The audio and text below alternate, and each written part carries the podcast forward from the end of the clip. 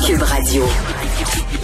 Le, le commentaire de Emmanuel Latraverse. Des analyses politiques pas comme les autres. Bonjour Emmanuel. Bonjour. Alors, euh, dure rentrée pour M. Trudeau. Euh, Beaucoup de, de pain sur la planche et de dossiers chauds, là.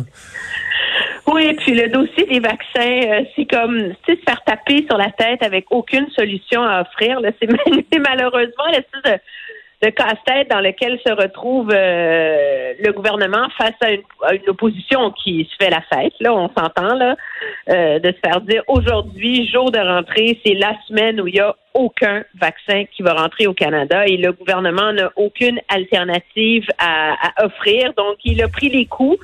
Mais on me dit qu'il pourrait y avoir des bonnes nouvelles plus tard cette semaine.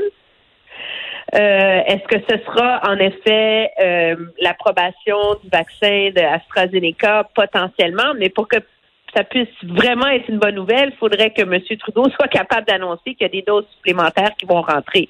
Parce que pour l'instant, le contrat avec AstraZeneca ne comprenait que l'arrivée de vaccins à partir du mois d'avril. Donc, est-ce que ce sera, est-ce qu'il va réussir à aider à résoudre le casse-tête qui pèse sur le dos des gouvernements provinciaux euh, depuis des semaines? Tout le monde retient, euh, retient son, son souffle, mais le gouvernement aurait bien besoin d'une bonne nouvelle, je pense. Oui, sur ce front-là. Et sur le front des voyages, qui est l'autre dossier chaud.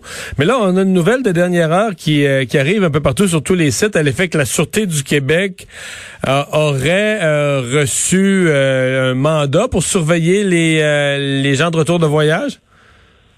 Oui, mais c'est sûr que à partir du moment, euh, vraiment, c'est la question qui était posée depuis le début, parce que on s'entend là, Québec pouvait se plaindre du manque de surveillance des quarantaines, mais pour aller patrouiller les gens, ça prend des policiers, puis la GRC n'est pas au Québec. Donc, euh, M. Legault l'avait dit la semaine dernière, hein. Euh, euh, euh, peut-être qu'on serait prêt à négocier avec Ottawa. Donc, ce serait un premier pas. Est-ce que c'est suffisant? Et est-ce que ça va réussir à calmer les inquiétudes des premiers ministres des provinces? Moi, j'en doute. Mais on identifie clairement qu'un des, des problèmes auxquels on est confronté à Ottawa, c'est que dans les faits, on parle de faits, de science, on ne croit pas profondément que c'est un grave problème, l'histoire des voyages. Mais c'est devenu tellement un symbole. Mais avec l'esprit le variant, des là, avec les variants, je suis pas d'accord. En nombre de cas, c'est vrai que c'était pas si énorme sur le total des cas, puis on pouvait se dire. Mais là, avec les variants, je suis plus d'accord. Je suis d'accord avec toi. Mais tu sais, c'est pas un gouvernement qui, agit vite, là. Et euh, on n'est pas euh, on est confronté à un, dilemme. Mettre le doigt dans un engrenage juridique complexe, qui est celui d'interdire certains voyages. Donc, interdire aux Québécois de ou aux, aux Canadiens de sortir du pays, ce qui n'a jamais été fait euh, auparavant, ou mettre le doigt dans une logistique ultra complexe qui est celle euh, de l'histoire des hôtels, des quarantaines, etc. Mhm. Écoute, moi, on me dit que faut pas nécessairement s'attendre à une annonce à cet effet demain matin parce que c'est devenu tellement comme euh, électrique comme sujet que le gouvernement va vouloir s'assurer que tous les fils sont bien attachés avant euh, avant d'agir et ça veut dire potentiellement attacher tous les fils avec toutes les provinces ou attacher tous les fils avec les transporteurs aériens qui vont être les premiers euh, concernés là. Mais c'est sûr qu'il va y avoir en tout cas sûr, je mets de certitude dans la vie mais c'est pas mal clair qu'il va y avoir une annonce d'ici la fin de la semaine. là. bon. Euh, des bonnes nouvelles à l'horizon quand même sur le front de la, de la pandémie. Là. Ben euh, oui, parce que pour nous au Québec, très très certainement, je pense que tout le monde a été rassuré là, de voir le nombre de cas qui baisse, mais je ne veux pas être prophète de malheur, mais le nombre d'hospitalisations aussi est en baisse, mais il faut pas oublier le chemin qui reste à parcourir avant qu'on puisse sortir du bois, si tu me permets l'expression. C'est Ben, 600 surtout pour le Grand Montréal.